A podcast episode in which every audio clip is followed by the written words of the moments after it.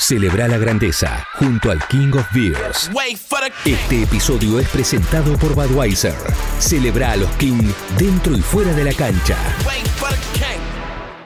Papu, querido, ¿te, extrañé? Pasó en el medio la doble fecha de eliminatorias, ¿cómo va? Hola, Tincho, qué alegría volver a escucharte. Bien, bien, hacía mucho que no hablábamos. Va, hablamos, pero bueno, no por acá. Es verdad, no, no, por, no por el podcast. Eh, bueno, ahora te encuentro en Dinamarca, igual eh, destino exótico, decíamos. Sí, estoy en este, en este momento, estoy viajando para todos lados, eh, estoy poco en casa. El otro día llegué, bueno, de Bolivia el miércoles a la noche, ya el viernes me fui para Nápoles, eh, volví a Bérgamo, hoy viajamos para Dinamarca, así que es un momento un poco de no parar está sumando mucho millaje. De hecho, nuestro invitado tiene bastante que ver con, con, tomarse algún que otro avión en su vida, así que lo vamos a charlar de eso, con la valija hecha. Y solamente para preguntar de la cocina, de lo que uno no sabe, ¿cómo, cómo estuviste con todas estas semanas o días del mundo selección que, extrañabas? ¿Cómo fue eso? La verdad fue hermoso, porque volver a vivir todo eso, había, ya habían pasado tres años eh, y bueno, me encontré con un grupo buenísimo, eh, chicos jóvenes, más algunos que, que rondan mi edad pero con la ilusión, viste, de obviamente un nuevo ciclo. Y la verdad que es espectacular, de verdad. El, grupo fantástico, celebrar los seis puntos, eh, no, no se puede pedir más. Te vi cortando el pelo de Paul también, muy bien. Sí, bien, bien. Eh, vos sabés que yo me adapto a cualquier cosa. Eh, así que me pidieron ahí uno que, que corte pelo y agarré las maquinitas y arranqué. Y, las ganas de jugar, esto te pregunto yo, a mí que me gusta el fútbol, digo, te, las guardás y decís, eh, en algún punto por dentro, te quedás caliente, ya sé que no con el técnico, eh, digo, pero querés mostrarte, supongo. No, caliente no es la palabra, eh, no sé cuál sería la palabra, pero sí, sí, sí, obviamente, una vez que estás ahí, te morís de ganas de entrar, imagínate, ya, o sea, estás súper contento de, todo, pero, y mismo porque cuando estás acostumbrado a jugar, a no ir al banco, a, viste, a ser importante en tu club. Sí, obviamente que es difícil después sentarse en el banco, esperar desde afuera, no estás acostumbrado a eso. Entonces son hmm. situaciones que no las vivís nunca, pero bueno, también hay que entender y dejar el ego de lado y, entender que cada uno en la selección argentina, sobre todo una selección tan importante, cada uno figura en su club. Entonces eh, hay que dejar el ego de, lado y, adaptarse y, apoyar de donde te toque. Totalmente, claro. esa energía acumulada, bueno, usarla para, para alguna cosa de buena onda de grupo, aunque sea después. Sí, para cortar el pelo. la foto en el vestuario, la música. Claro, sí, sí, sí ya se va a la fecha que viene. Esperemos que sea en, noviembre. Sí, ojalá, ojalá, ojalá. Viene, quedan muchos partidos. Eh, lo importante es estar, es estar ahí, eh, que ya es lo más lindo. Y, bueno, en algún momento seguramente tocará. La hinchada te espera, papu. Vi, mucho movimiento en redes sociales, ¿eh? te pedía, te pedía mucha Sí, sí, la gente me pedía, la gente me pedía, así que estoy contento. El socio de Messi. Ya va a llegar entonces. hablamos de Messi, todo está ligado. Barcelona con nuestro invitado, con, decíamos, los viajes, los aviones. Debe estar rarísimo en su casa por estos días. Soy Rada tiene este jingle hermoso que nos hizo y a continuación un lujazo que tenemos de invitado que sale del fútbol esta vez, Papu, ¿eh? Perfecto. Oh, un, dos, tres, Escuchar libres de humo con el Papu y el Rage. Un gran acto de amor. Escuchar libres de humo con el Papu y el Rage un gran acto de amor. Ah, qué felicidad me dan estos dos. Ah, si hasta se me estremece el corazón. Ah, qué felicidad me dan estos dos. charlando mil cuestiones desde lejos para vos escuchan libres de humo, un gran acto de amor, un gran acto de amor. Escuchan libres de humo, un gran acto de amor, un gran acto de amor.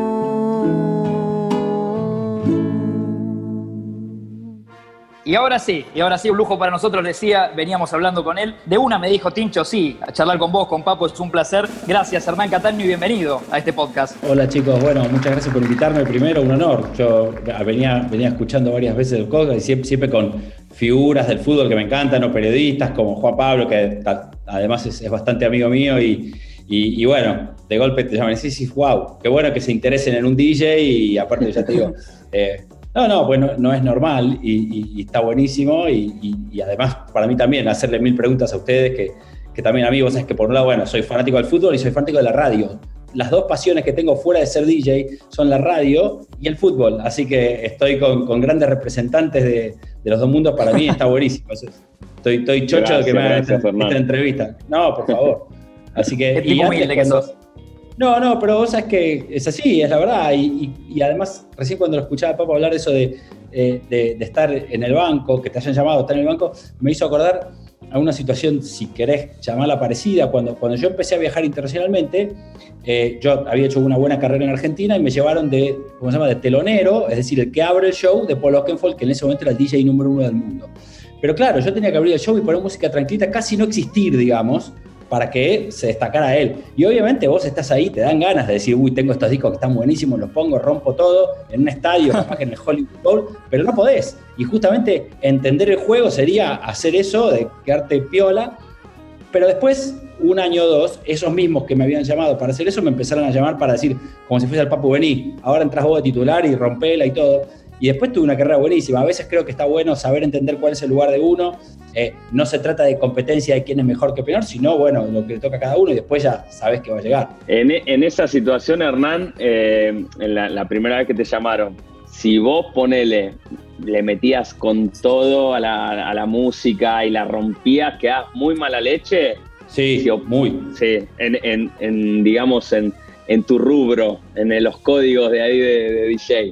Eh, mira, si, es una cosa que pasa muy comúnmente, pero eh, todos saben, los, sobre todo los que tienen más experiencia, que el que lo hace después probablemente no lo llamen más. O a lo sumo, amarilla, pero, pero todos no, claro. Porque se supone que el, que tiene que ese lugar sabe, ¿entendés? Que vos tenés que conocer cuál es tu, posición, digamos, ¿no? En la cancha y, y, en el cartel, por decirte, ¿no?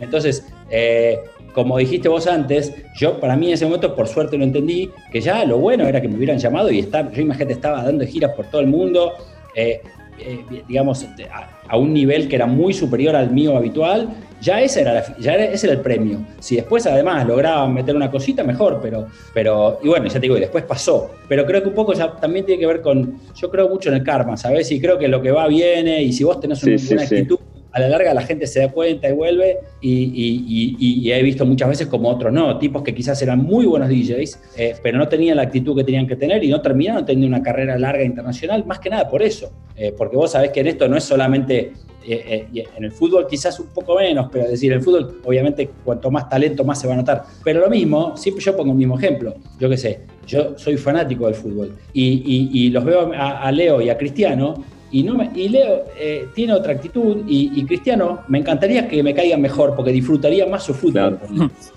Pero como es medio arrogante, me cuesta, ¿entendés? Lo disfruto como futbolista, obviamente, pero viste que hay una cosa que decís, sí, pero este, viste, se la cree tanto que no te gusta. O cuando, yo que sé, un compañero hace un gol y él no lo festeja porque no lo hizo él. ¿Entendés? O sea, respeto máximo como jugador, o sea, que no quede, que quede claro.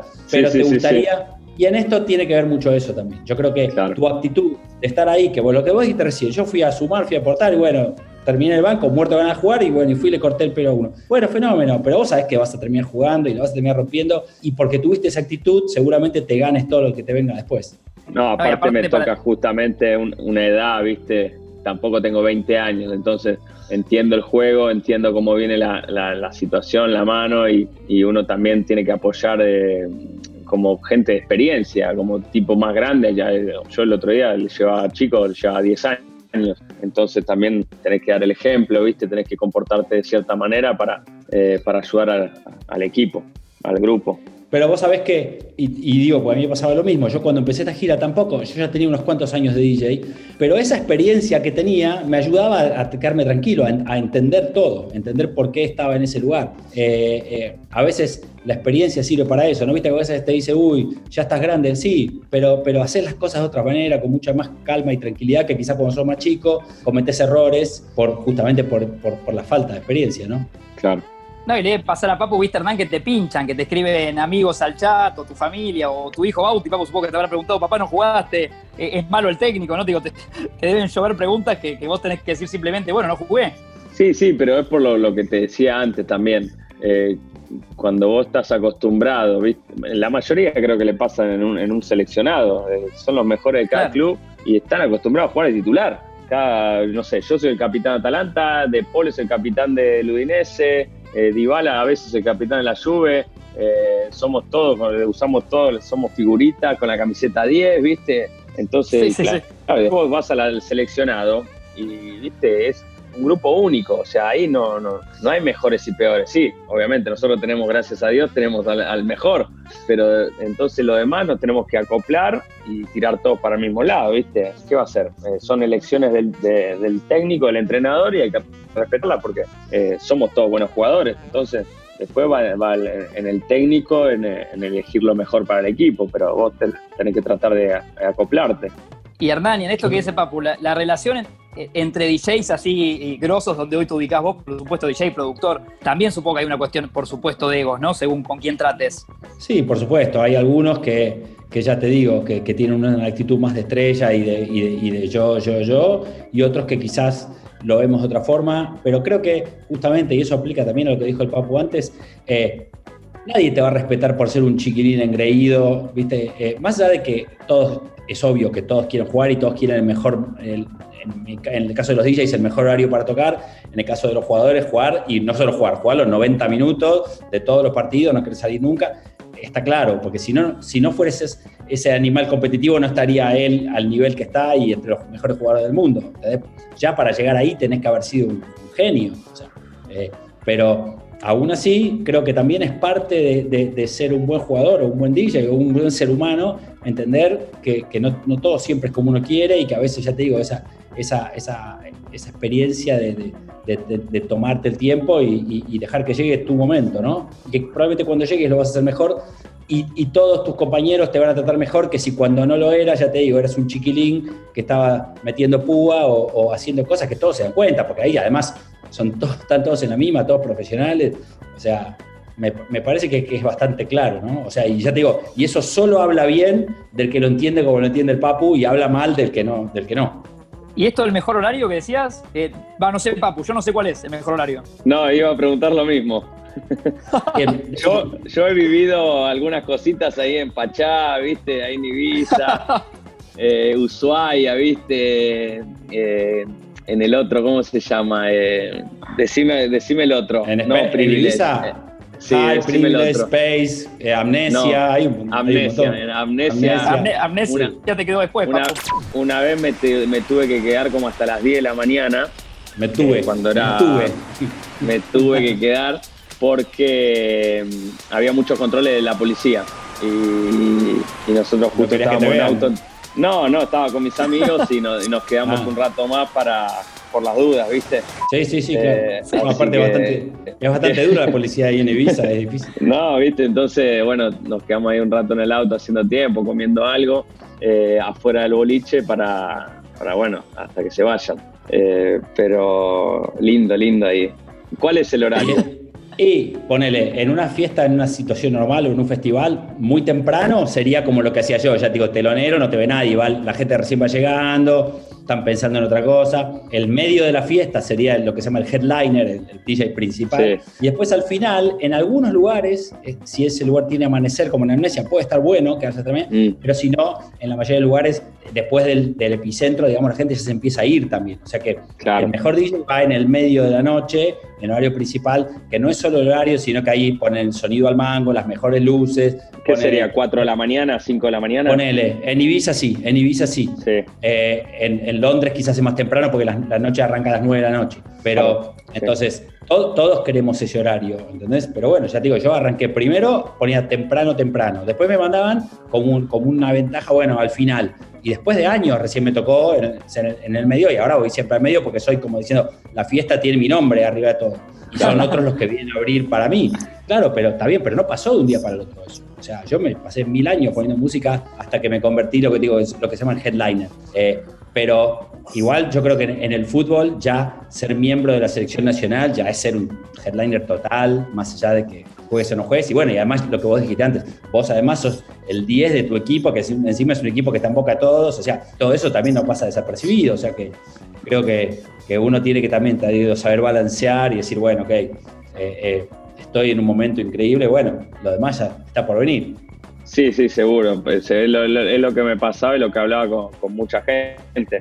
Que mucha gente a veces te dice, che, ¿por qué no jugaste? Che, qué raro. Y no, no, no, pasa por mí. Eh, es la selección argentina. O sea, son los mejores 30 de un país como Argentina que es súper futbolero y que hay miles y miles de jugadores y muy buenos. Entonces, eh, no, yo para, yo para no quemarte, claro yo para no quemarte la cabeza, te diría, che, qué bien que estás en la selección, ¿entendés? Pero también entiendo otros que te dirían, te dirían, ¿cómo no jugaste vos, obvio? Y, te queman la cabeza, obviamente. Sí, sí, no, no, pero bueno, sobre todo, la, obviamente, tus amigos, la familia, ¿viste? Claro, te quieren ver jugar.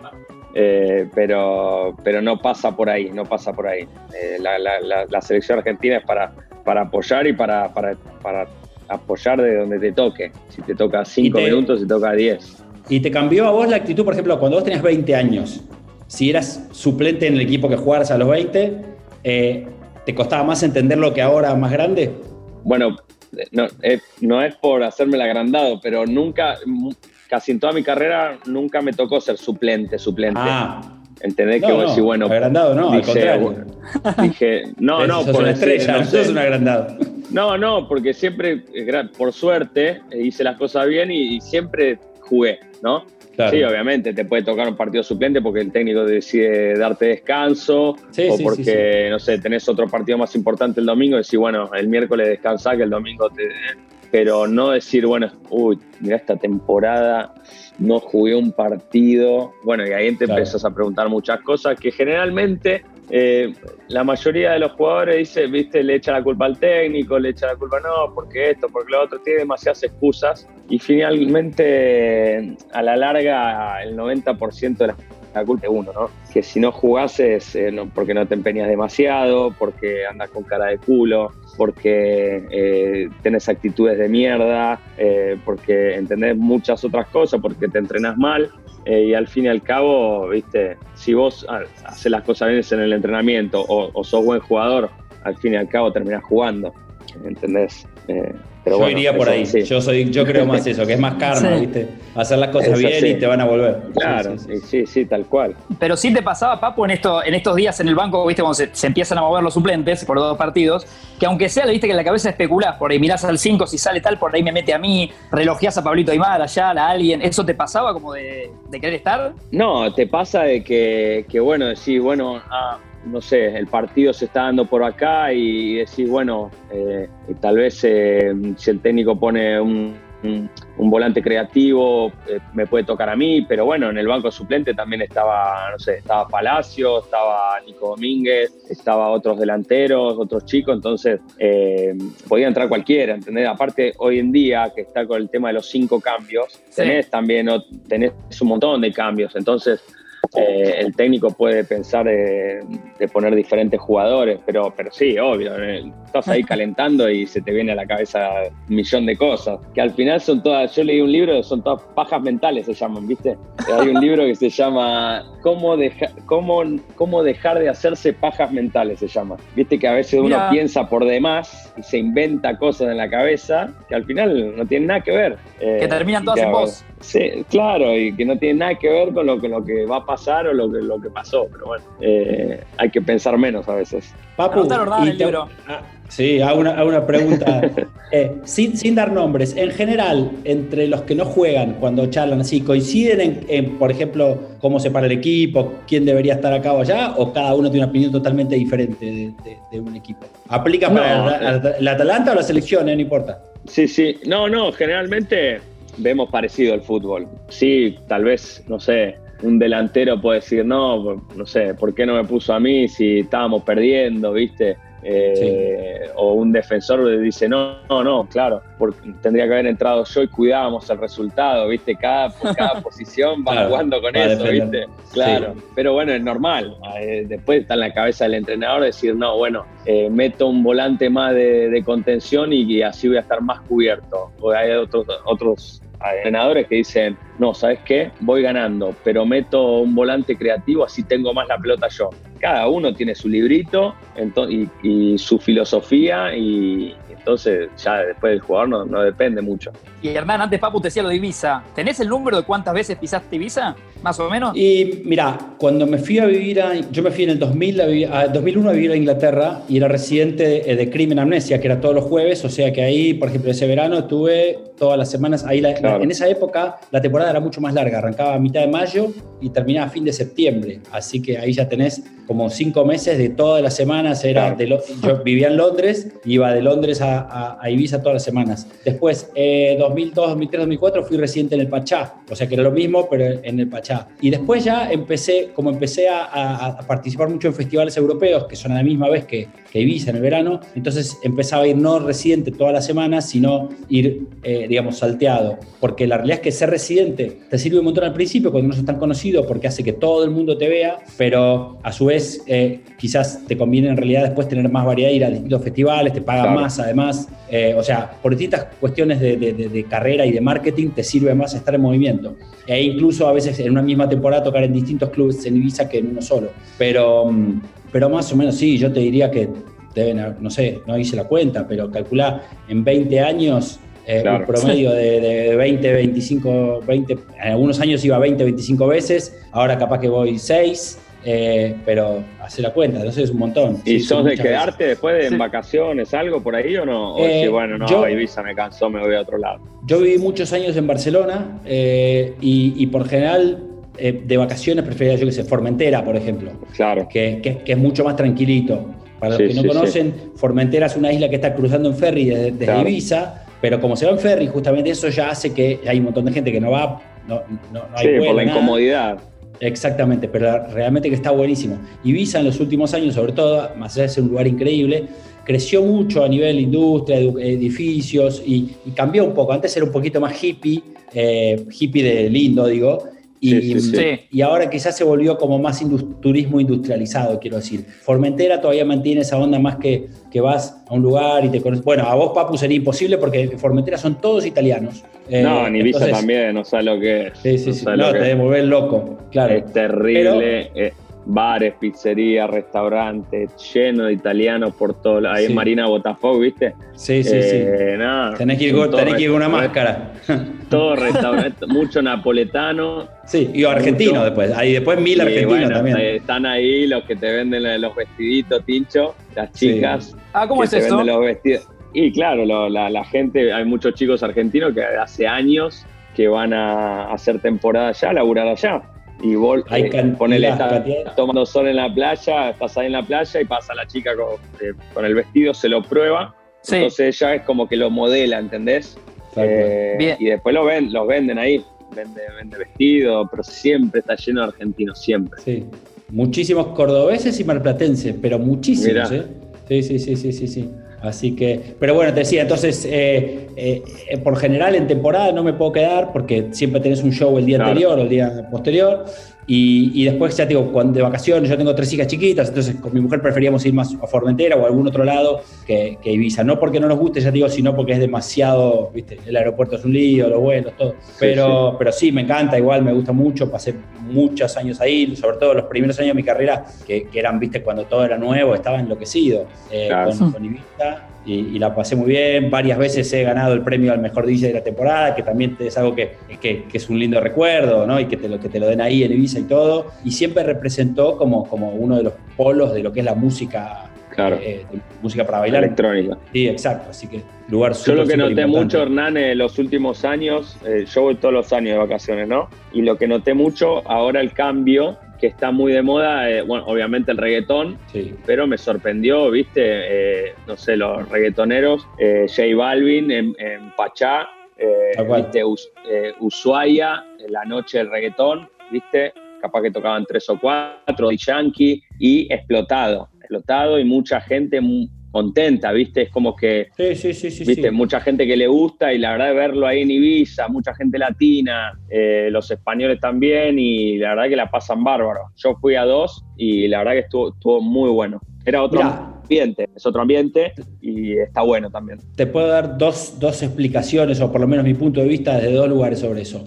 Por un lado, hay una realidad que eh, más allá de gustos personales, a uno le puede gustar una cosa u otra, el reggaetón y la música latina en los últimos 7, 8 años ha arrasado en todo el mundo. Ya no es una cosa que se escucha en Latinoamérica, se escucha en todos lados, en España, en Italia, en Rusia se escucha reggaetón.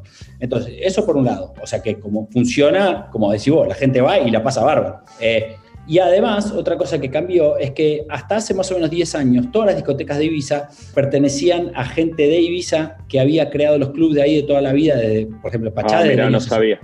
65 era una, familia que se llama Urgel que, que, hicieron el club. Y después muchos lo fueron vendiendo, lo fueron comprando grupos que donde los planteaban más como un negocio que como una cosa, digamos, artística desde lo musical, ¿no?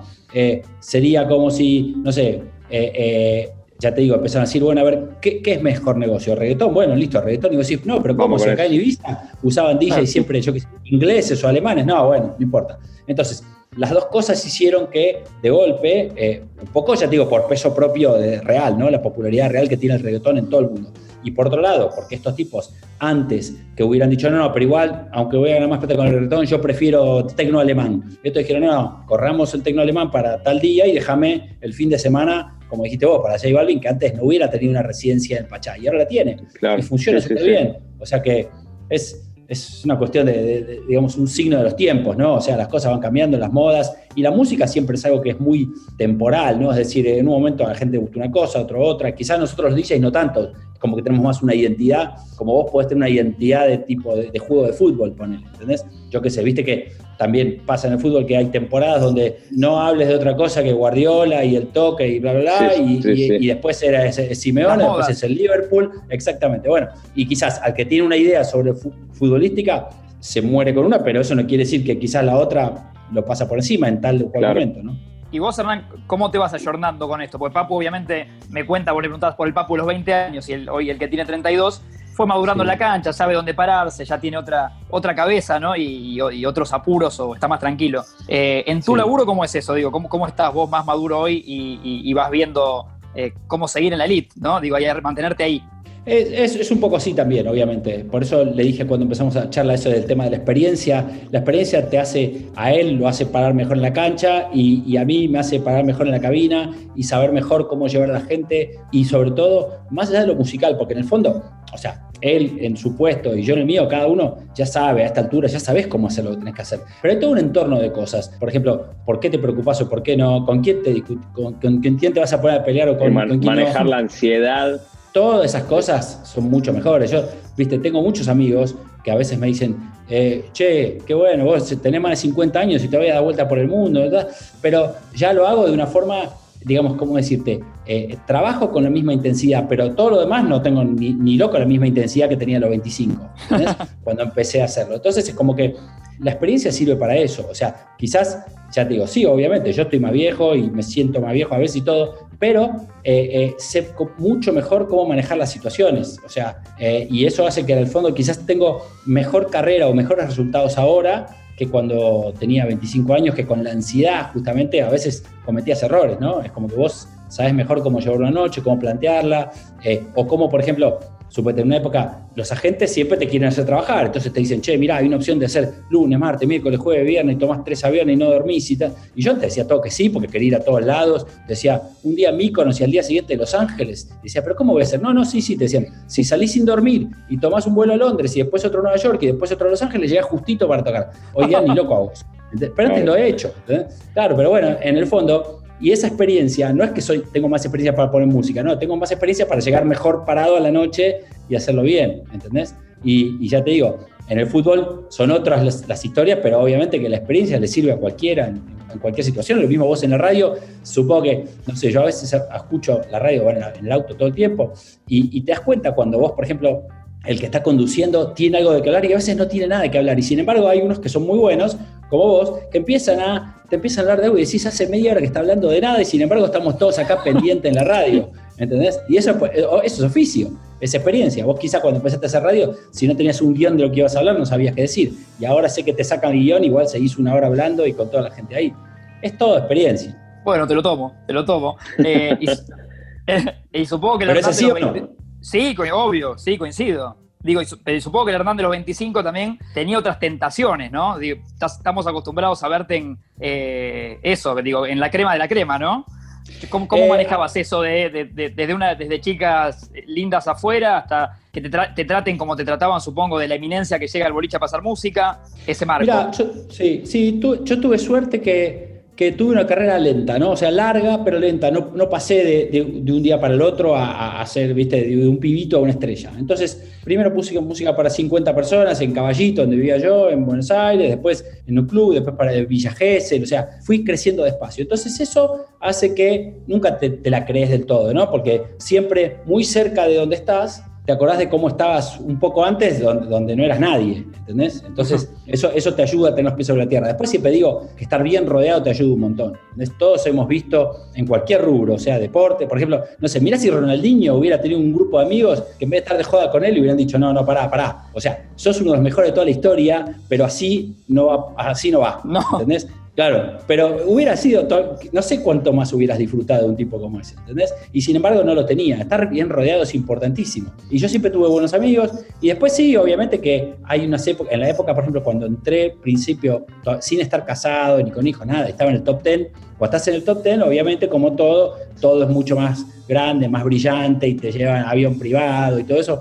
Pero bueno, me agarró con suerte que yo ya, ya te digo, en esa época yo ya tenía 35, 36 años, entonces es como que ya conoces su sí, no, te agarró no te agarró a los 20. Exactamente, a los 20 probablemente me hubiera arruinado. manejabas el avión privado.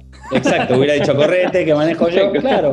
Y hay, claro. vos sabés, yo te dije Ronaldinho, pero hay montones de ejemplos de músicos, y de, DJs, que, que, si no estás bien rodeado, si no tenés un, un, yo qué sé, o tu viejo, o tu novia, o tu amigo, que te pegue un cachetazo en un momento y te diga, no, no, para, para, para. ¿Entendés? Eh, es, es, complicado porque es difícil a alguien que, viste, que quizás estuvo hasta ese momento eh, eh, jugando al fútbol o poniendo música en su barrio a ser una mega estrella y, ya te digo, no es solo dinero, dinero y todo lo que se te ocurra.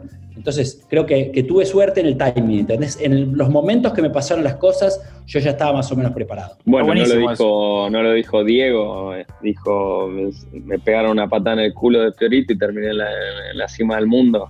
Eh, Exacto. Claro. Por, e, es, es exactamente eso. si no estás bien rodeado y no tenés la gente justa eh, al lado tuyo, terminas en cualquier lado. Es así. Y así, o, durás menos de lo que tendrías que haber durado. Claro, pero ponele, yo veo una diferencia, eh, vos lo de saber mucho más que yo, de, en los jugadores que primero tuvieron una carrera, aunque sea corta, pero una carrera en el fútbol argentino, hicieron la, juvenil, que algunos que desde muy chiquitos ya los mandaron a Europa y ya, se, ya, viste, la actitud no es la misma. ¿entendés? Entonces creo que cada momento de, tu carrera sirve para que, para, que, para que tengas, digamos, estés parado como corresponde, ¿no? Sí, sí, imagínate, eh, a mí me pasó en el fútbol eh, que he estado con miles de chicos, cientos de chicos, eh, desde inferiores o mismo de las juveniles de la selección, sub-15, sub-17. Yo me acuerdo, íbamos a la sub-15 y yo estaba en Arsenal, súper humilde, lo mío, ¿viste? Arsenal Sarandí Claro, caían los pibes de boca, viste, de ya contratos con Nike, celular, viste, 14 años ya con celular, representante, viste, mi, vieja, no, que hasta los 17 años no vas a tener representante, viste, así. Y, claro, y vos ves esas cosas y, de verdad que después se te hace, o sos muy crack y, pasás por arriba de todo, o, viste, te hace el efecto contrario. Eh, por eso, Papu, escucha, ¿No te acordás seguramente de más de uno de esos que se te hizo el canchero y ahora no está en ningún lado, no juega nada? No, pero olvídate, están laburando, eh, están laburando y, tal vez era mejor que yo eh, o mejor que muchos, eh, pero la realidad es esa, viste, que, es muy difícil cuando a los 14, 15, 16 años, viste, te meten plata en el bolsillo, te compran un auto, te compran una casa, venís, vienen con las marcas eh, y después eh, o sos muy fuerte de la cabeza, tenés una personalidad importante, o sos un fenómeno, o te, te empezás a, marear, ¿viste? Y si no tenés la persona justa que te dice, che, escúchame, boludo, eh, date cuenta que, no va por acá. Claro, y, no llegan, lamentablemente no llegan. O sí, llegan, juegan cinco partidos y terminan jugando en la, en la C, en la D o no juegan más.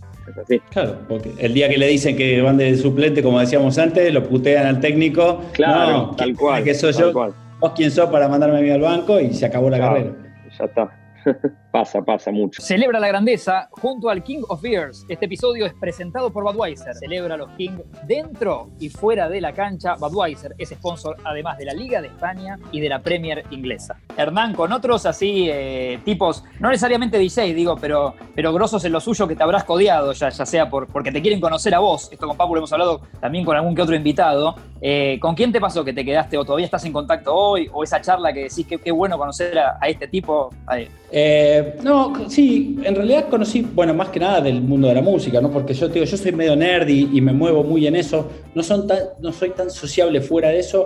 Y si bien te pasa que, por ejemplo, muchas veces eh, estás poniendo música y te enterás que, no sé, en el Pachá de Ibiza es muy normal, por ejemplo, estar poniendo música y puede estar de Mick Jagger hasta Robert De Niro, ¿entendés? Si vos estás ahí, pero ahí vos no puedes salir a ir corriendo. Después, el que me hubiera encantado conocer, porque era, soy refan, era Pep Guardiola porque yo justo emboqué todos los años del Barcelona, yo vivía ahí, eh, y la única vez que, estuve cerca, creo que esto ya lo conté, eh, Juan Pablo Barsky, que es amigo mío, era moderador en una charla que lo habían traído en el Mundial de Brasil. Eh, entre la, sí, entre la semifinal y la final había tres días libres, entonces lo bajaron acá a dar una charla en el, en el Luna Park. Y, y Juan Pablo era el moderador de la charla. Entonces, me acuerdo que yo lo llamé a Matías, y le dije, che, Mati, ¿no le pedís a Juan Pablo que me consiga algo? Y, Juan Pablo me consiguió un backstage espectacular, porque sabía que yo era súper fan y que había vivido ahí, yo qué sé. Y bueno, y fui y estábamos ahí esperando a ver si aparecía, yo qué sé. Y en un momento venía, pero venía cambiando como que me quería hablar a mí, porque venía directo, directo, así, pero en realidad era para pasar el escenario, ¿no? Sí. Eh, y yo, ah, así, y me congelé, y me quedé congelado, petrificado y, no me animé nada, viste que después decís, ¿qué le hubiera dicho? Uh, Pep, sos un fenómeno, te admiro mucho, me gusta cuando hiciste tal cosa, tal. Pero bueno, nada, eh, soy muy tímido como para eso, ¿no? O sea, eh, eh, yo qué sé, a vos, Martín, porque te conozco, y bueno, y, al Papu no lo conocía, pero vos presentás esta charla así de muy buena onda. Pero si no es como que en, persona alguien que no conozco ir a, viste, me, da un poco de, como de vergüenza, no sé. Pero, pero si no, después sí, yo te, y ya te digo, y después sí, por ejemplo, con el tiempo me hice muy amigo, por ejemplo, de Matías o de Juan Pablo y, tengo grandes charlas y cosas y, a través de ellos, que son periodistas, te enteras de mil periodistas que saben de todo. Entonces, lo bueno, de, lo, que a veces envidio es a ustedes, los que están en la radio, porque todo el tiempo están sentados frente a alguien interesante para preguntarle cosas. Yo sí soy muy curioso, entonces eso sí me dan ganas, ¿viste? A escuchar y decís, uy, está este, un día le están preguntando, no sé, a Ricardo Darín, y otro día al Papu, y otro día a este otro, y decís, uy, qué bueno, qué bueno ese trabajo de estar sentado en la mesa y ustedes tienen la radio y todo el tiempo tienen gente interesante para hablar, ¿no? Em, pero yo qué sé, supongo que en el, fondo, el mundo del fútbol y de Papu ahí debe ser impresionante, como todo el mundo te quiere conocer y todo el mundo te pide una camiseta y todo te, te piden algo, yo qué sé. Sí, a mí me pasa que ponele, eh, soy bastante cholulo, ¿no? Y, pero cholulo boludo, porque ponele, a veces, no sé, estaba en un boliche con mis amigos, ¿no?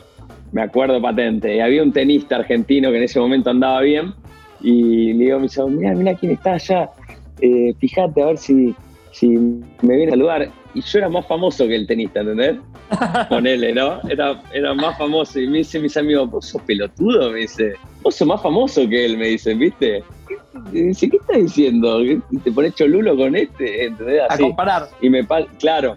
Y yo digo, no, no, pero este es el que juega el tenis. Y me pasa eso. Eh, pero, o cuando veo algún, viste, alguna persona famosa, me pasa que me, sorprendo y capaz que yo soy capaz que un poquito más famoso. Famoso sos vos, famoso sos vos, claro. y, y bueno, me pasa eso, pero que me sorprendo y no estoy acostumbrado. Eh, pero bueno, eh, me pasa, claro, pero me pasa eso. Pero sí, después con lo otro, lo demás, eh, sí, ya, ya estoy acostumbrado con el tema de, la foto, viste, el mundo del fútbol es, terrible. y viste con, los fanáticos, tremendo, tremendo. Y bueno, a la larga te terminas acostumbrando, pero viste, te pasan situaciones terribles, terribles. Eh, aparte, Argentina y Italia no tenés escapatoria. No, no, no, no, imposible. Pero igual te digo que los, los tanos, bueno, vos lo sabrás, eh, los tanos son, no sé si a, la par eh, y en ciertos lugares hasta más, te diría. Eh, yo he vivido en el, sur de Italia, en Sicilia, y he estado comiendo con mi familia, vienen, se te sientan, hola papu, ¿qué haces? Se te sientan, te agarran el teléfono y te dice, escucha, la tengo acá mi tía en línea, le puedes mandar un saludo y te ponen el teléfono en la oreja, ¿entendés?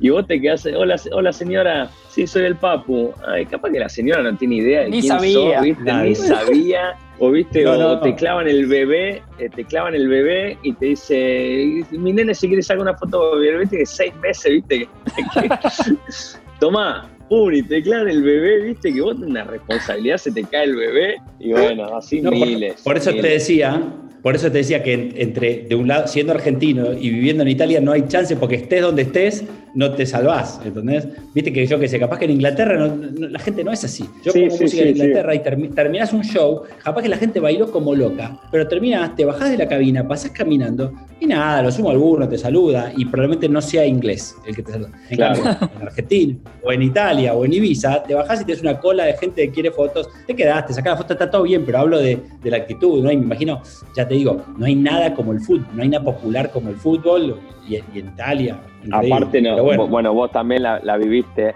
Eh, el hecho ahora de, que, claro, cada persona tiene un celular con una cámara o una cámara de foto hecha celular. Eh, no sé, 15 años atrás, ¿viste? Era difícil, ¿viste? Que, yo iba a ponerle en el 2005, ponerle 2006, por ahí. Yo me acuerdo en esa época, yo tenía Fotolog, ¿no?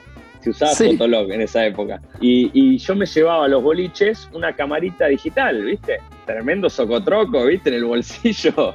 Era un, un papelón. Pero me acuerdo. sí, metíamos fotos, todo. Pero era una situación más particular. Me imagino antes era imposible. Vos uno iba a disfrutar y está bien, era famoso todo, pero nadie te sacaba una foto, no, no se sabía lo que hacías.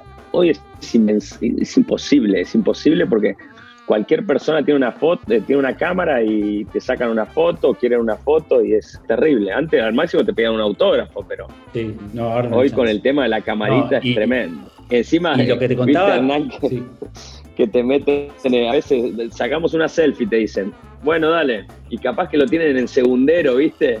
Y tenés que estar 10 segundos esperando así con, la carita. Y, y la foto nunca, la foto nunca es una, porque sacan una, uy, pero no, espera, espera que salió mal. Sacan otra. O sea, en total son, son varias fotos cada una. Seis. Pero sí, sí, sí, sí. Y lo que te contaba de, Inglaterra, que es tremendo, es que ahí nada que ver, la gente es mucho más fría. No, no sé si en, la cancha de fútbol, pero por ejemplo, eh, antes me habías preguntado de quién, por ejemplo, yo soy bastante amigo de Juan Londero, el tenista. Y el año pasado. El topo. habíamos Claro, habíamos tocado en el festival de, Glastonbury, que es ahí nomás. Entonces, y era al día siguiente él jugaba, ¿no? Entonces nos invitó a Cruz y a mí, mi manager, estábamos ahí. Y dije, bueno, buenísimo, vamos. Yo nunca había ido a, Wimbledon.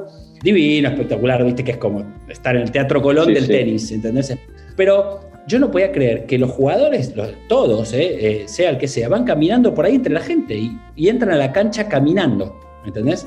Imagínate si vos entraras. No, no, claro, increíble. Y nadie, nadie, nadie les decía nada. O sea, eh, pero ni foto, ¿entendés? Y, podía pasar cualquier jugador del top 10 y entraban ahí caminando. Y de hecho, otra cosa que, bueno, que incluso es difícil de entender por un argentino, eso de que, que pasa también en algunos lugares en Europa en el fútbol, que vos, estando en la platea, podrías entrar y sacarle la pelota de, los pies a un jugador, digamos. Claro. Sí, sí, podría entrar cualquier persona, sí, sí. Bueno, allá también, está jugando Federer, está jugando cualquiera y, la gente, y nadie entra, nadie. Pero vieron que eh, eso es muy, nuestro argentino, eh, o en la NBA que decís, la butaca ponerle la 2 está libre, ¿no? Y porque es de un tipo que por ahí esa noche no fue. Nosotros argentinos estamos en la fila 212 y vos querés bajar ahí y decís, ahora es mi lugar ese. Ellos no van. Obvio. No, no, no, exacto.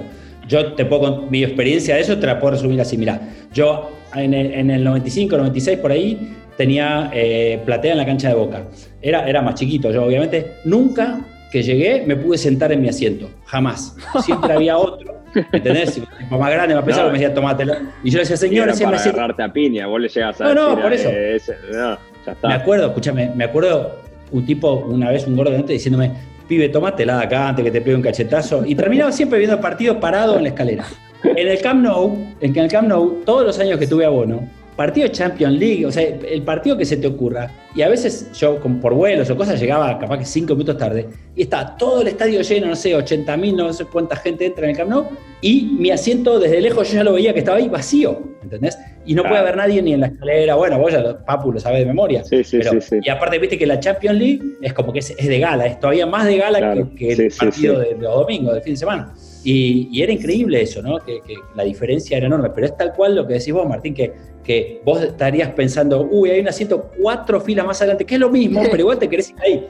Es muy argento eso, es muy, y Hernán, me acuerdo que creo que te leí en una nota que contaste que como era los sábados, la, mayoría de las finales de la Champions, Papu, eh, nunca, a final de Champions nunca pudiste ir, ¿no? Nunca, nunca pude, nunca pude ir porque lamentablemente, o sea, para bien, en realidad no es lamentablemente, pero quiero decir, el trabajo de los DJs eh, a cierto nivel está muy organizado. A nosotros nos contratan un año antes. Entonces, eh, y vos nunca sabés ni siquiera si va a jugar tu equipo y cuándo va a ser, viste que pasó, vos ya sabés que va a ser un sábado, pero no te puedes decir, bueno, y siempre es en mayo, pero no te puedes decir, bueno, déjame todo mayo libre porque es la Champions League. Entonces ahí no llegaba nunca, iba siempre los partidos los miércoles y después los fines de semana, los sábados por ejemplo no, llegaba casi nunca, los domingos a la tarde a veces terminaba de tocar, no sé, poner ahí en Dinamarca donde estamos ahora, me tomaba el primer vuelo para llegar a Barcelona al mediodía y poder ir a la tarde a la cancha. Pero pará, te quiero preguntar algo a vos, eh, eh, Papu, que viviste muchos años en Europa como yo y quiero saber, ¿cuántos años hace que estás en Europa? Diez. Bueno, ¿y vos, sentís que cambiaste como, como ser humano? O sea, ¿te civilizaste un poco más? ¿O sos el mismo argentino que.? No, no, no, no. No, no, en, cierta, en ciertas cosas, eh, nada, mejorás, aumentás de nivel, digamos. sí. no sé, la, eh, en la calle, ponerle. Sí, sí, en la que viste que en Europa, por más que el peatón, viste, está cruzando y, tiene que frenar, viste, por más que vayas a 150, eh, eh, el semáforo en rojo, bueno, qué sé yo, un papel en la calle, viste, ah, viste, en Argentina, pa, para atrás, viste, y ya está. Acá, viste, de a poquito, viste, va mejorando, acá, viste, reciclan, entonces tenés, ponele, los viernes pasa el plástico, eh, los jueves pasa al orgánico, entonces tenés que ir, viste, tenés que eh, diferenciar la basura, eh, si no te ponen multa, un montón de cosas que, que, bueno, te van haciendo mejor persona y claro, después cuando ponele, a veces estoy, no sé, un año o dos sin volver a Argentina, viste, y capaz que vas en el auto, viste, y te tiras el auto encima, bocinás, bocinazo, o voy en el remis, viste, capaz que voy en el remis del aeropuerto a mi casa y capaz que el remisero estuvo a punto de chocar cinco veces, ¿viste? En la, Richeri. Y, yo, y yo cagándome de risa porque son situaciones que no ves y puteándose con uno. Pará, sos el taxista, ¿viste? ¿Con quién te puteás? Y se está puteando con uno y son cosas que en Europa, claro, se ven poco. Ojo, eh, los tanos somos nosotros.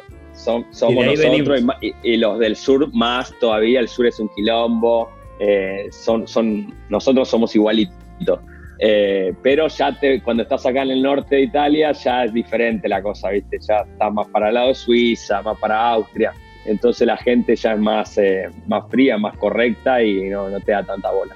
Eh, pero sí, claro, mejorás en un montón de aspectos, pero, qué sé yo, ¿viste? Nuestra cultura argentina la, la seguís teniendo y mismo me doy cuenta a veces cuando tengo algún compañero latino o compañeros argentinos y, y como que todavía, ¿viste? Tenés esa cosa de del barrio, de, la argentineada, pero, pero sí, un montón de cosas. Eh, gracias a Dios las cambié. Algunas. Algo, no, no, algo bastante, bastante. Y, y, Hernán, vos ahí en esa época que decías de vivir en Barcelona y todo, también tuviste vivías, Hernán? Primero viví cinco, cinco, años en Londres y después eh, me fui a Barcelona. No, pero ahí en Barcelona, Barcelona. Sí, sí, sí, en Diagonal Mar, donde, donde de, ah, está el foro. Sí, sí, sí, ahí, sí, sí. Yo eh, conozco Castel de Fels mucho. Ah, eh, claro, claro. Tengo otro lado, ¿no? Hay sí, mucho por ahí, sí. Mucho y mucho lleno de uruguayos, argentinos también que se fueron después de la, de la crisis del 2001. Eh, hay muchísima gente ahí en Barcelona, lleno de argentinos. Sí, sí, sí, sí, sí. Yo viví cinco años primero en Londres, que fue cuando me fui solo de DJ, que en ese momento el epicentro de la música electrónica era en Inglaterra. Después se pasó a Alemania, a Berlín Pero bueno, pero en realidad yo no me cambié por eso, sino porque, bueno, en el 2005 me casé y, tanto mi mujer como yo decíamos, bueno, vamos a buscar un lugar con un poco más mejor clima. Londres, Inglaterra en general es un país increíble para un montón de cosas, pero la verdad que el clima es un penal. Eh, eh, a las 4 de la tarde es, de noche, en invierno, en verano, llueve todo el tiempo, o sea, es duro, es duro. Entonces me parecía que como yo iba a seguir viajando, pero mi mujer se iba a quedar y planeábamos una familia y todo, me parecía que mejor que buscáramos un lugar más agradable. Y ella, cuando había sido modelo más joven, había vivido en Barcelona y le gustaba, yo qué sé, y yo en realidad necesitaba una base en, Europa, podía ser cualquiera. Si, quizás si yo me hubiera dicho, vamos a vivir en Italia, nos íbamos a Italia. Yo, mientras viviera en Europa, porque para poder viajar de show a show, estaba bien. Y, mm, pero también me pasó eso, o sea, lo mismo que dijo el Papu, yo llegué muy argento, o sea, eh, y, me sentía medio como un hooligan ahí, ¿viste? Porque también, ¿viste? tirabas el papel por el auto, yo en esa época fumaba y fumaba y tiraba el cigarrillo por la ventana, y, después creo que es eso, después de muchos años, el tu corazón sigue siendo argentino, esa cosa de que tenemos, la, que creo que es la mejor cosa que tenemos los argentinos, ¿no? Esta forma de ser, y que, y que sos buena onda con todo el mundo, ¿verdad? Y gritas un poco, pero mucho, que viene mucho del entusiasmo, digamos, pero te volvés más civilizado, ¿no? O sea, desde, desde, lo que dijo él tal cual, en España reciclaban todo y, también tenías que tener tres tachos de basura y al principio decís, ¿para qué quiero tres tachos de basura? Primero medio, medio les ninguneás todas esas cosas, pero después te das cuenta que son, es para mejor, ¿no? Obviamente, y en, España se dice civismo, civismo es como vos te comportás con el resto de la sociedad en la ciudad y, obviamente funciona, ¿viste? Nosotros somos que te dicen, acá no se puede estacionar y decís, bueno, pero cinco minutos nada más. No, no se puede, no se puede, ni cinco, ni dos, ni uno. Y, bueno, y ni hablar, yo no fui, creo que hubiera sido muy fuerte, pero yo que sé, países como Alemania, ponerle ya ahí directamente, debe ser mucho más difícil. se, me, acabo de acordar una que se me viene a la cabeza. Acá en Italia, cuando no te conoces con alguien, eh, te dan la mano, ¿viste? Sea mujer, sea hombre entonces, hola, ¿qué tal? Alejandro, mano. Viste, en Argentina vos le das un beso a cualquiera. sí, abrazo. claro. Bueno, escuchá, Martín. Entonces, con mi mujer nos reí mucho, porque claro, te acostumbras a eso, ¿viste? A la mano al que no conoces o al que conoces poco, y acá en Italia se dan dos besos, ¿viste? Eh, entonces, cuando volvemos a Argentina, capaz que tenemos una cena con alguien y no lo conocemos, viene y te clava un beso, un abrazo y nosotros nos quedamos con la mano, porque una vez me pasó con, con Tinelli, me pasó con Tinelli en el Alcorta, escuchá, eh, mi, mujer se cagaba de risa. Yo a Marcelo lo conozco, obviamente, de cuando él estaba en San Lorenzo y cuando yo fui jugador. Eh, no, no, no, soy el mejor amigo, pero bueno, viste, nos, nos conocemos. Eh, me lo cruzo en el, en el paseo Alcorta, yo estaba de vacaciones y él estaba ahí con el hijo. Hola Marce, ¿cómo estás? Yo le tiro la mano, ¿viste? Sí. Le tiro la mano, ¿viste? ¿Qué te haces el europeo, pelotudo? Me, dice mi mujer, ¿viste? Yo le tiro la mano como una cuestión de respeto, ¿viste? No te voy a dar un beso y un abrazo, ¿viste? más o menos. Y claro, y Marcelo me dio un beso y un abrazo, ¿viste? Entonces son esas cosas que nos cagábamos de risa porque, ¿viste? En Argentina de beso, abrazo, todo. Y acá, ¿viste? Si no te conozco, te doy la mano. Claro, y, también, y es muy nuestra también la sobremesa, ¿no? No sé, Papu, vos con ahí en, Atalanta, que bueno, hay una. Tal cual, tal cual. Es multicultural, pero que nosotros, viste, nos queremos quedar, Nana, la cena, el cafecito, eh, más charla, otro café. No, bueno, el otro día, hace poco, hace poco, eh, el técnico medio que se calentó porque, claro, nos quedamos cuatro, estamos ahora, hay tres colombianos, tres argentinos. Eh, entonces, claro, somos, se armó una linda bandita, ¿viste? Somos seis. Entonces, claro, ¿viste? Cafecito, ¿viste? Te quedas boludeando, charlando. Eh, no sé si hay un partido, nos quedamos ahí en, el comedor mirando el partido. Y claro, el otro eh, hace poco jugábamos a las 3 de la tarde y ya a la una te vas al estadio y comemos once y media y claro, se hacía la hora de irse y nosotros seguíamos ahí boludeando en la mesa. Hay enojotas. Encima, Claro, encima nosotros, latinoamericanos, que encima somos más gritones, eh, viste, nos cagamos de risa fuerte eh, y acá mucho no gusta. Entonces, como que, viste, puso, levantó la voz y dijo, eh, dale, vamos, vamos, como que dejen de boludear, viste. Y no, en realidad no estaba boludeando, es muy nuestro. Claro, los demás comen, viste, los demás chicos, acá está lleno de holandeses, de alemanes, de todas partes del mundo, y comen y se largan, viste. Más frío por ahí. Sí, o los tanos se van a tomar el café a bar, pero claro, los tanos se toman el café cortito eh, y se van, viste, de parados. Eh, nosotros, viste, somos muy de la lagrimita, viste, y nos quedamos. Sí, sí, tráeme otra. Eh, claro, tráeme otra. Y así que sí, es muy de eso también. Se a esas cosas. ¿Sabes dónde me pasaba eso mucho y tampoco me, costaba aceptarlo? En la cancha, en el Camp Nou, terminaba el partido y faltando tres minutos ya se iban todos, desaparecían. Y yo, viste que, sobre todo si viste, un buen partido, si viste un buen partido y todo, te querés quedar festejando media hora. Y nos echaban, nos quedamos con los cuatro o cinco argentinos que íbamos ahí. Y, viste, primero, bueno, se van todos, después empiezan a limpiar todo y en un momento te dicen, bueno, bueno, basta. Y vos decís, pero puede ser. Eh, y pasaba lo que era para mí inadmisible. Capaz que estaba jugando, por ejemplo, imagínate un clásico, Barcelona Real Madrid, Cristiano y Messi en la cancha, faltando cinco minutos. Con esos dos puede pasar cualquier cosa. se empezaban a ir, se empezaban a ir, viste, para irse más rápido de la cancha, para agarrar el subte rápido. Y yo no podía creer, viste, que nosotros sí, escúchame, yo me quedo hasta media hora después y, pasa eso. Pero bueno, es, es esa cosa de. la diferencia de que en Argentina eh, los, que los locales se tienen que quedar media hora para dejar salir a los visitantes, porque si no se agarran a piñas. Ah, sí. Hay esta diferencia. Es increíble eso. Eh, y Hernán siempre me intrigó físicamente, porque hace poco vi un streaming que hiciste de Benéfico, que estuvo buenísimo, de Aeroparque. Sí. Eh, regrosa esa movida, te felicito de paso. Gracias. Para estar tantas horas en una cabina, eh, o sea, físicamente también requerís una, cosa en la semana, ¿no? De, no sé cómo te, te preparás vos. Eh, no, ojalá.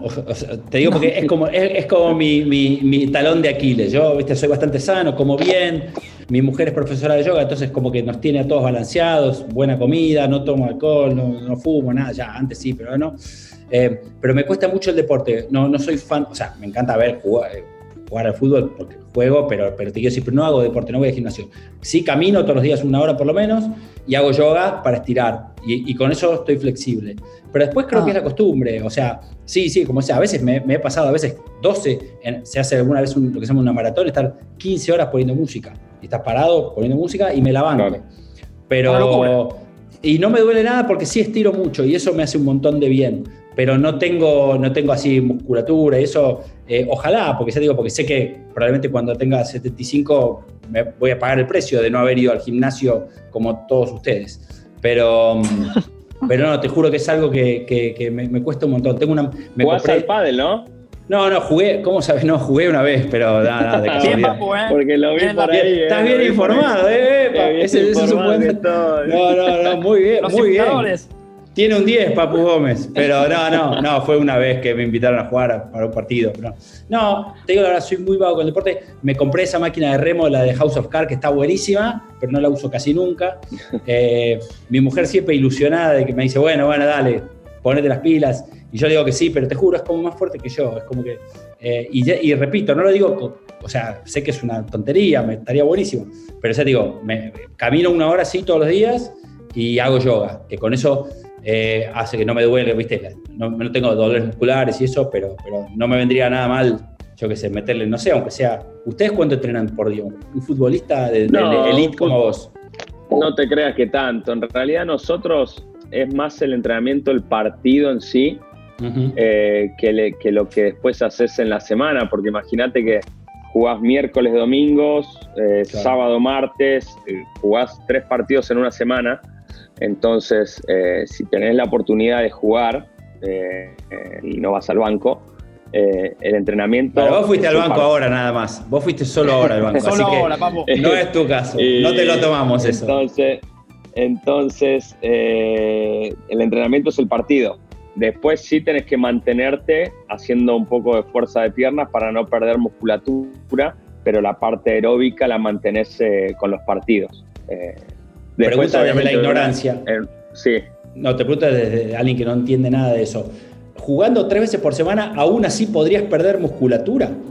Sí, porque estás entrenando otras cosas. Es la más parte aeróbica, eh, correr, aceleraciones, eh, saltar, frenar y todas esas cosas que, al fin y al cabo, después de cada partido, perdés eh, mucho.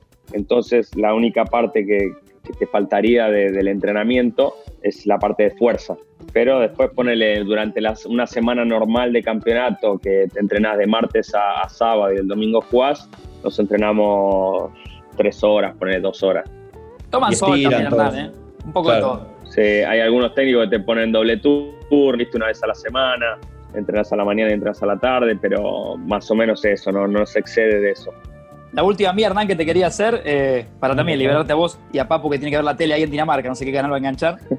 si tus hijas eh, al día de hoy entienden tu laburo, ¿de qué laburas? Entienden que pongo música, sí, eh, entienden que va mucha gente a los shows, todavía son chiquitas como para ir, ven videos a veces, pero no entienden mucho, por ejemplo, tengo el tema de la fama, por ejemplo, yo que sé que ir caminando por la calle que alguien quiere una foto, por él me preguntan, ¿te encontraste con un amigo? Y digo, no, ¿y por qué quería una foto si no es tu amigo? ¿Entendés? Es como que esa parte no. O una vez, por ejemplo, yo que sé, en, acá en Palermo, ahí pintaron, un, chico pintó un mural mío enorme, divino, ¿no? Eh, y, entonces un día la llevé y le dije, miren chicas, este señor pintó La, cara de papá. Claro, y me dice, ¿y vos cuánto tuviste que pagar para que pinten tu cara acá? ¿Me entendés? O sea, ese lado pero quizás incluso es mejor, porque viste que son chicas a veces que no se confundan, que no viste, oh, mi papá es conocido, mejor que no, ¿no? Que lo vivan de otro lado. Em, y, después por otro lado sí, les gusta la música, pero, pero son mucho más, por suerte, son mucho más deportistas que otra cosa, así que, que, como, es, digo, como ese karma que tengo yo, me, me parece que está bueno. a la madre. Sí, total, total. Sí, mi mujer es profesora de yoga de chicos y están todo el día haciendo deporte. ¿Cómo viviste, Hernán, el tema ese de, porque viste, nosotros también los, jugadores es complicado el tema de, de, los celos, viste, vos también tu laburo, eh, viste, la noche, los boliches, las minas, viste. Eh, Linda pregunta. Es complicado también, es complicado también eh, de tu parte. En, en, mi caso no, ahora te voy a explicar por qué, pero he conocido, o sea, o, parejas terminadas o carreras terminadas por ese tema, ¿entendés? Eh, es, difícil balancear. Yo tuve suerte que yo conocí a mi mujer eh, cuando yo tenía 40 y ella tenía 31, es decir, ya no éramos chicos, eh, ya pasó un poco la etapa del histeriqueo. No, y otra cosa fundamental. Mi mujer, cuando era chica, era joven, era modelo y trabajaba en la tele. Entonces ella conoce el mundo ese de verdad. Viste que de afuera hay una percepción y después está la realidad, ¿no? O sea, todas las modelos esto, ¿no? Todos los DJs esto. Y en realidad tiene que ver mucho con la persona, ¿entendés? Entonces, tuve suerte que mi mujer no venía con ningún preconcepto y, dijo, bueno, a ver, voy a conocer a este pibe a ver cómo es, ¿entendés? Pero eh, no venía ya con el cassette de que, eh, porque yo porque de hecho, ya te digo, en el momento que yo la conocí, ella trabajaba acá, en esa, en esa época el programa se llamaba Indomables, eh, con Petinato y eso, y, en el fondo era mucho más conocida que yo, porque yo venía a vivir de Inglaterra y acá el que está en la tele, aunque sea el canal de moda, el momento de moda, tenés mucha más exposición que, el que tenés. Entonces, a mí me conocían solamente los que los que los del la música electrónica. Claro, pero ella, cualquiera que viera la tele, la veía como ahora alguien que es columnista en un programa de televisión que, que funcione, ¿no?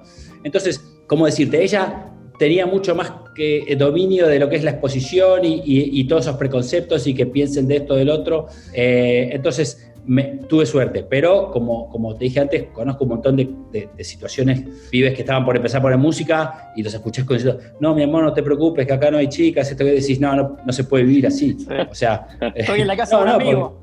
claro, claro, es difícil porque además, obviamente que nosotros viajamos todos los fines de semana por el mundo, viste, yo ahora, bueno, este año es la primera vez que paso más de 15 días seguidos en un mismo lugar. Sí, sí, no conocí tu casa, No, no, claro, más o menos. No, pero fuera de joda, escucha, desde el 2000 hasta este año, nunca estuve 15 días con los pies en la misma tierra, ¿entendés? Siempre era por un lado por otro, porque incluso de vacaciones, capaz que nos vamos 15 días y después otras veces otros 15 días, no, no tengo un mes entero para tomarme de vacaciones. Sí, sí. Y entonces, ya te digo, eh, eh, no, era fácil todo eso, ¿viste? Y, es obvio que en las discotecas hay chicas y hay esto y hay falopa y hay todo, pero bueno, creo que tuve la suerte que ya te digo que no éramos tan chicos y mi mujer se detuvo primero antes de jugarme a conocerme, ¿entendés? Claro. Pero tuve, tuve mucha suerte. Y te pasa como a nosotros que, sí, eh, y te pasa como a nosotros que, ponele, yo ahora estuve en tres países diferentes en 15 días, en cuatro ciudades, no, no sé lo que no, no veo el, no veo el sol, estoy acá encerrado. No, no, estoy encerrado acá en el, en el hotel, estadio, eh, micro, y no, no tengo idea de dónde estoy. Eh, te pasa, bueno, debe pasar a vos también, o no sé si te pasa, que vos conociste todo el mundo por todos lados, pero en realidad no sabes si lo conoces de verdad. Tuve, tuve, mm, seguro como vos, tuve momentos. Hubo, por ejemplo, los primeros años de carrera que, ya te digo, lo único que me importaba era poner música, poner música, ponía música todos los días, a cualquier hora, aceptaba todo lo que sea y no me interesaba conocer nada. Después, los primeros años de casado, sin tener hijas todavía, mi mujer venía conmigo y ahí sí, íbamos a Egipto y nos quedábamos tres días para ir a conocer las pirámides. Íbamos a la China, nos quedábamos a ver la muralla china. Y así fueron dos o tres años que le metimos a todo y fue buenísimo, fue una mezcla de luna de miel y, de visita por todos lados mientras yo hacía los shows. Y ahora eh, que soy más grande y me canso más al ritmo que hago y, a su vez, si bien acá no hay competencia, pues yo no compito como vos en un partido de fútbol, pero los otros DJs, muchos tienen 25 y yo tengo 55, entonces lo que hago es manda, digamos, la principal cosa que tengo que hacer es poner música y después descansar para poner bien música. Entonces, a veces me dicen, che, aterrizo en New York y me dicen, che, hay un restaurante nuevo buenísimo que si vamos, no sabes el sushi que hacen, sorry, no, me voy a dormir porque a la noche tengo que tocar, ¿entendés? Es como que antes, antes hubiera seguido de largo tres días seguidos y ahora no lo hago. Es como que pero por eso, eso que hablábamos antes de la experiencia, decir, bueno, ok, yo estoy acá para poner música y no puede ser que porque me fui a comer sushi o me fui acá o me fui allá, después voy a estar poniendo música, voy a estar muerto. Entonces, es como que aprendes a manejarlo. Sí, también aprendí, que vos lo, contaste temprano, eso, viste, el jet lag que estabas en, el otro día en Bolivia y obviamente yo aprendí que cuando el cuerpo, más allá del rato que tengo que poner música, quizás son cuatro o cinco horas que te poner música, en el resto del día, cuando mi cuerpo me dice, tengo ganas de dormir, duermo. O sea, sea la hora que sea, no me importa, porque ahí es cuando realmente el cuerpo descansa. Si vos tratás de, pelearte contra eso, no ganás. Entonces, eh, Barsky también sabe un montón de sueños, siempre anda regalando por ahí libros de sueños. Tiene, el, anillo, el anillo. Sí, sí, sí, anda, el Exactamente. Sí, y con él hablamos mil veces de esto y, de eso, de que eh, en el momento, cuando el cuerpo te dice, bueno, es el momento de descansar, y también conocer las limitaciones. Vos son, ustedes dos son mucho más jóvenes que yo, pero, pero en algún momento te va a pasar, viste, que empezás a sentir cansancio y tenés que tener la inteligencia suficiente para decir, bueno, ok, ¿cuáles son las prioridades? Si yo estoy acá para jugar un partido de fútbol o para poner música, sería el colmo que esté en el, no sé, vos en, el VIP. En, el VIP, exacto. tenés que entrar a jugar y tenés que estar perfecto. claro. Como Papu que se iba a las 10 de la mañana. No, vos estás de vacaciones, boludo. Ah, está bien, está bien. y además te que hay, eh, justamente, justamente hay mucho civismo, que es lo que hablábamos antes, en estar bien para manejar como corresponde. Claro. No, no, he ido eh, en mis épocas de adolescencia, eh, he ido a, entrenar directamente después del boliche y, la verdad que... Y no. no, no va, no va, no va. Lo haces una vez Exacto. Y, sí, y está lo que hablábamos antes. Ahí está después con lo que viste, ahí están los amigos que te dicen, che, boludo, andate a dormir, o qué estás haciendo acá, tenés que ir a entrenar el otro día. Y están lo que dicen, no, dale, sigamos de joda, ¿entendés? Y ahí está el que no llega nada.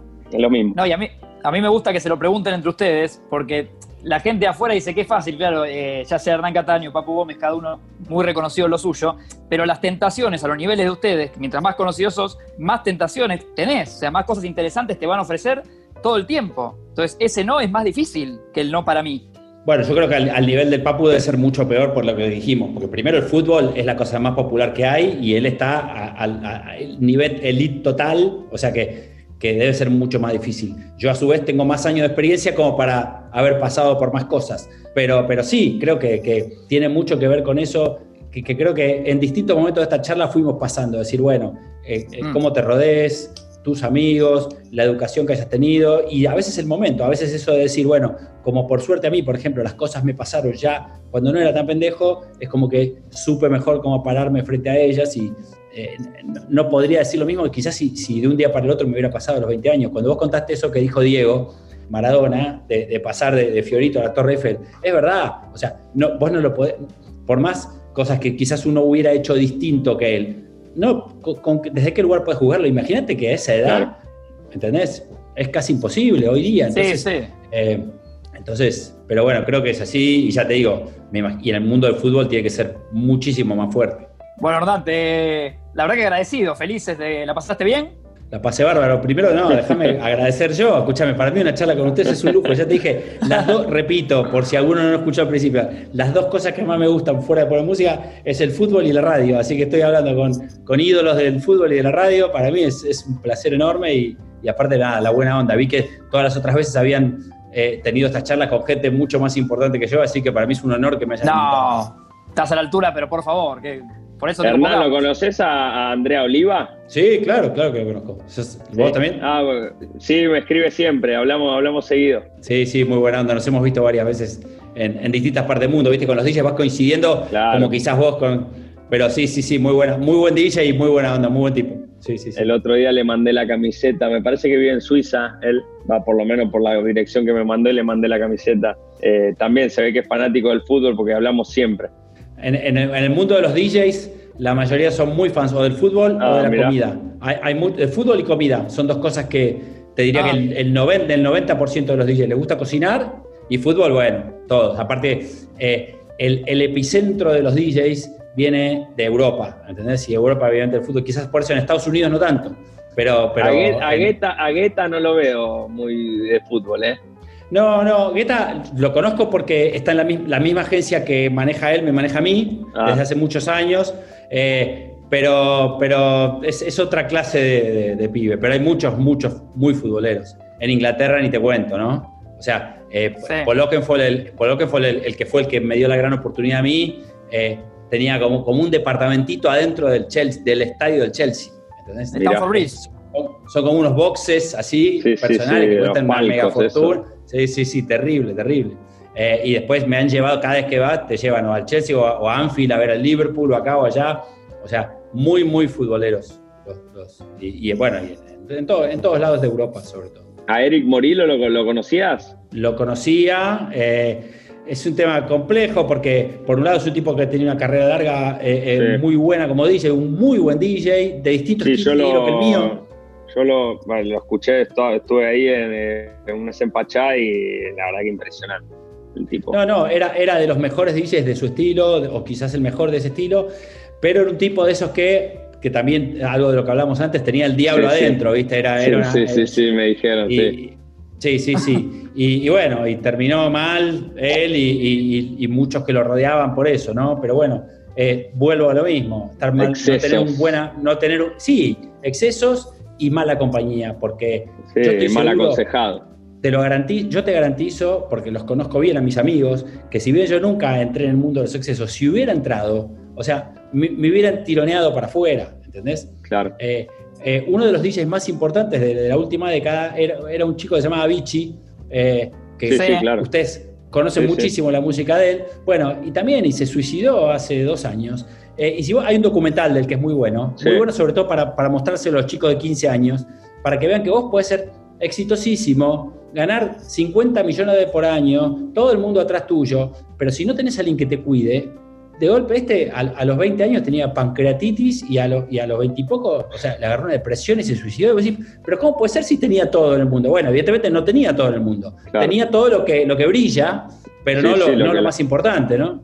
Y es lo mismo que, evidentemente le pasaba a, Eric. Por Eric Morillo podía decir, escúchame, un tipo también latino, que se crió pobre, creció eh, eh, exitosísimo, pero bueno, evidentemente ahí adentro tenía un quilombo que, mm. lo, llevó a, a como terminó. No te tenía papu tan metido en este mundo, ¿eh? Me sorprendiste. No, no, estoy sorprendido. Yo también, yo también. Tiene información de todos lados. ¿Tenés no, una lista no, porque tengo, tengo amigos que, son del palo, de, la electrónica, y, bueno, nada, yo, viste, de, acompañar también en mis épocas de, pendejo, íbamos mucho también a, estos boliches, bueno, también viví esa época de Ibiza y, un poquito conozco. Eh, aparte me, gusta también. Eh, mi hermano mayor también era muy del palo de la electrónica y entonces un poquito estoy interiorizado. Yo ahora, ahora cuando, cuando después que terminemos la nota, te vía Martín te voy a mandar. La mía es mucho más tranquilita que la de Morillo y eso. es más, es más como para escuchar en el auto cuando vas manejando algún entrenamiento. Buenísimo, buenísimo. Pero, pero si te gusta, bien, y si no, no pasa nada. pero es más relajada, es más voladora la mía, más que de agite. Pero, pero yo Buenísimo. Capaz para poner en el, ahí en el vestuario de Atlanta. Ahí le metemos, sí, claro. Si lo maneja Papo igual. No, ¿Qué, es lo que más le gusta en el vestuario? No, de todo, claro, viste. Si vas a, le vas a preguntar a los europeos, viste, de todo. Eh, también música electrónica, eh, pop y claro, si vas a los colombianos, viste, te, te metes salsa y choque, qué sé yo, la música de ellos, viste, reggaetón, todas esas cosas. aparte vos sabés que el, eh, el los vestuarios de fútbol, ¿viste? Tiene que ir bien siempre arriba, ¿viste? Sí, obvio, obvio. obvio entonces, ¿viste? Hay, un poquito de todo. Pero bueno, siempre terminamos ganando nosotros los latinos, ¿viste? La música nuestra, así que la manejamos ah, nosotros. Y, agita, agita mucho más. Claro.